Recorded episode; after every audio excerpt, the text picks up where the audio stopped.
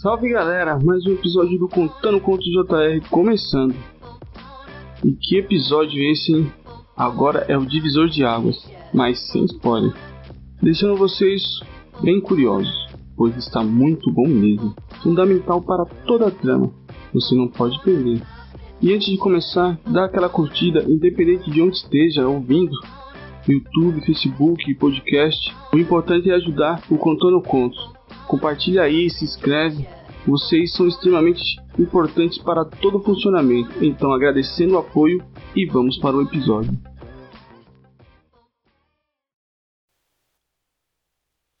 Alguns dias depois, os fazendeiros voltaram com suas testemunhas e a contagem geral de seus bens. Então, os líderes e conselheiros o aconselharam o seguinte: e como cada um ainda defendia sua palavra, o Senhor teria que tomar uma postura e que a diferença entre seus bens era pouca coisa. Um tinha mais bois, o outro tinha mais ovelhas.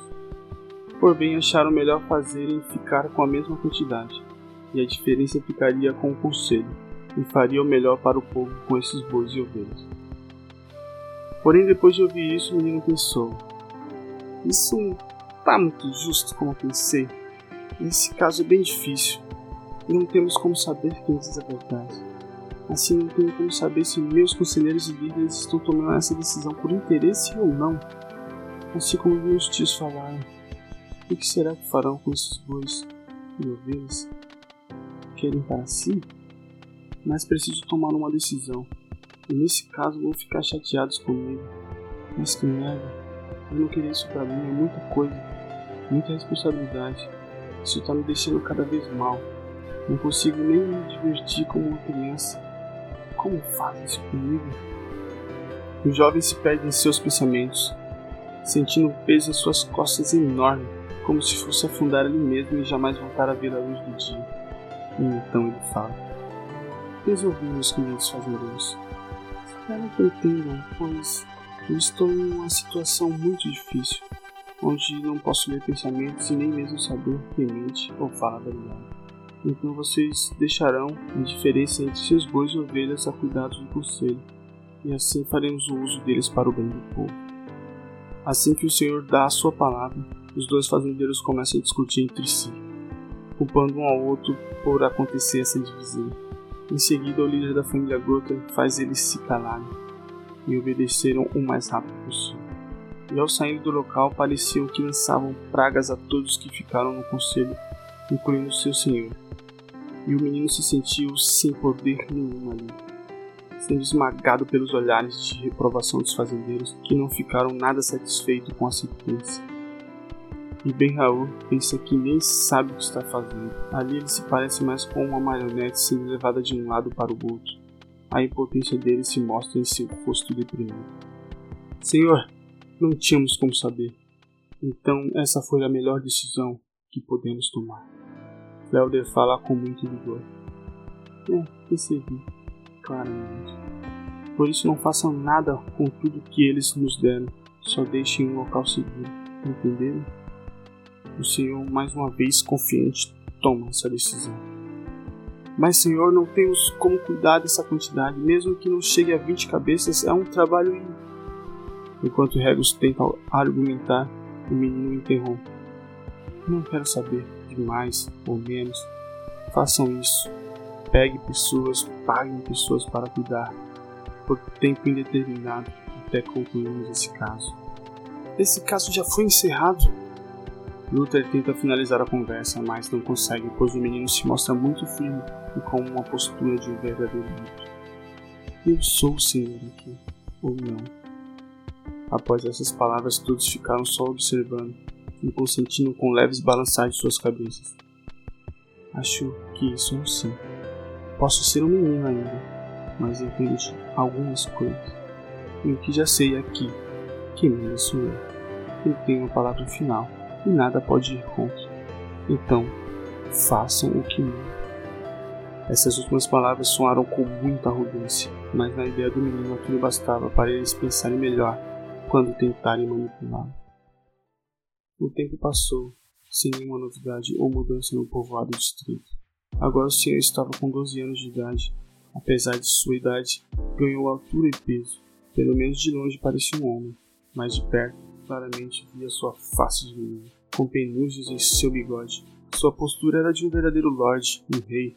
Não precisavam nem conhecê-lo, só de vê-lo se comportar, andar e falar, já sabiam tinha um aposto de mal cargo, seja onde for. Nesse tempo, e fui adquirindo mais experiência como líder. Muitas visitas foram feitas e o menino conseguiu levar na conversa cada rei, senhor ou lorde, sem maiores dificuldades, pois, mais que suspeitasse de muitos querendo manipulá-lo, ele seguia as diretrizes do povo, seguia suas histórias, já que leu inúmeros pergaminhos e livros, assim tinha certeza que estava fazendo o que era o mais correto para o povo, sem ter medo de que as pessoas tentassem persuadi-lo ou fazer as vontades deles. Em um momento raro de descanso, o jovem Benjaú estava em uma parte afastada do povoado estreito. Ali era uma fazenda que tinha várias árvores frutíferas e conseguiu achar uma grande árvore que lhe dava uma sombra perfeita para se esconder do sol forte e também relaxar. Então deitou-se e apoiou a cabeça na raiz e com seus olhos fechados tentava não pensar em suas responsabilidades e tudo que o envolvia na sua vida. Apenas queria esquecer tudo por aquele momento e mesmo assim tinha que se esforçar, já que sempre estava tenso. Pensou nas meninas bonitas que já viu e seus sorrisos, assim começou a relaxar, só que até demais para seu costume sentindo uma ereção de seu membro viril. Nem ligando, continuou pensando e isso o levou a um cochilo profundo. Ei, senhor, por favor, acorde. O senhor está bem? A menina alva estava tentando acordar o senhor, pois estava passando pelo local pegando algumas frutas e percebeu que Ben Raul não se mexia fazia uns minutos. E o menino quase que instantaneamente abre os olhos, não com medo, mas apenas a surpresa por ver alva tão bela em sua frente. Até pensou inicialmente ser um sonho, mas logo percebeu que era tudo real. Se viu em uma cena constrangedora. Estava com a mão direita dentro de suas calças, olhando para a menina, e o rosto de ambos ficaram envergonhados. Rapidamente ele tirou a mão, passando na grama, meio úmida, limpando e tentando disfarçar, dando um sorriso sem graça.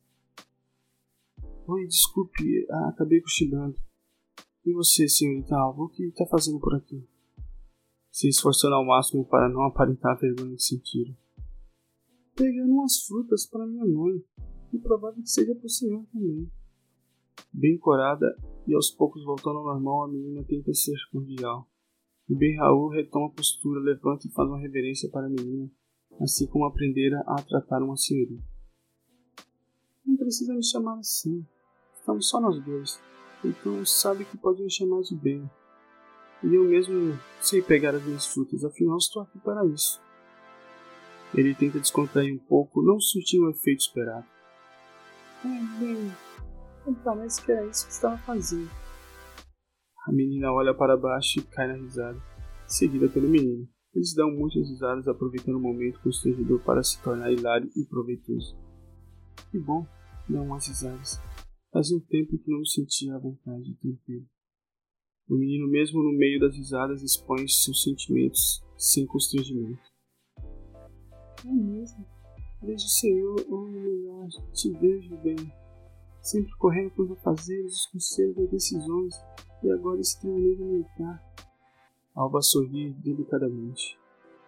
Me dei uma folga nessa tarde. Estou muito cansado.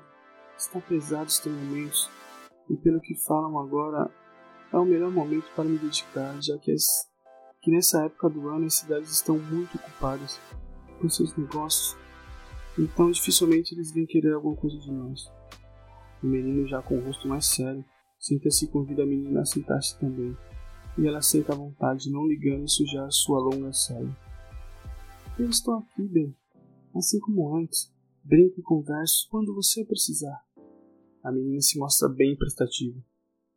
Muito obrigado. Sei que sempre me ajuda. Já arrumamos muita confusão juntos. Sua mãe fica doidinha conosco Deve ser por isso que não nos deixam nos ver com tanta frequência, como antes. O menino sorri megamente para a menina. Assim como você tem suas grandes responsabilidades, eu estou treinando com minha mãe, para que sabe ser sua substituta um dia. A menina devolve o sorriso um pouco mais desagitada e voltando a ficar corada. Dependendo de mim, com certeza você será. Afinal, muitas coisas dependem de mim. Ele volta a ficar um pouco cabisbaixo. Nem tudo seu sabichão. pois eu li recentemente que para o cargo de conselheira precisamos abrir votação entre todos os conselhos e as famílias. A menina se sente mais inteligente que o menino e faz um ar de superioridade. Você é sabichona agora, hein? E para falar a verdade, gostaria que mais coisas não dependessem de mim. Ter mais tempo como esse eh, seria muito bom. Não me afogar em responsabilidades, coisas tão grandes. A felicidade de milhares, a paz para milhares, as provisões, entre tantas coisas, mas que merda. Isso é muito para qualquer pessoa, imagina para uma criança. Eu sou uma criança, mas não posso falhar, eu tenho que ser irredutível, imutável, incansável, forte, sábio, sei lá. Querem que eu seja um Deus, seja lá o que for. O menino se esquece de tudo e desabafa. Seu rosto mostra muito mais que suas palavras. A menina percebe a frustração, o cansaço, a fraqueza, o abatimento, o peso que o menino carrega. A desolação em seus olhos. Isso tudo é um pequeno momento que ela nunca viu. Sem jeito, Alva tenta falar alguma coisa, mas percebeu que falar não vai adiantar. Então ela se aproxima, rastejando para perto do menino, mexendo mais ainda sua saia, mas não importava nada agora. Sabia que precisava fazer algo, então abraçou bem forte seu senhor e amigo. O carinho e afeto era o que poderia mostrar, e senti vindo dele também. Demonstração de ambos os sentimentos que sentem, e ela acertou em cheio em seu ato. E aquele abraço foi tão intenso e demorado que as sombras da árvore se mexeram em um raio de luz e iluminou suas cabeças, deixando o momento e a cena mais bela e pura que a natureza poderia providenciar, junto com o balançar do vento de seus cabelos e nas folhas.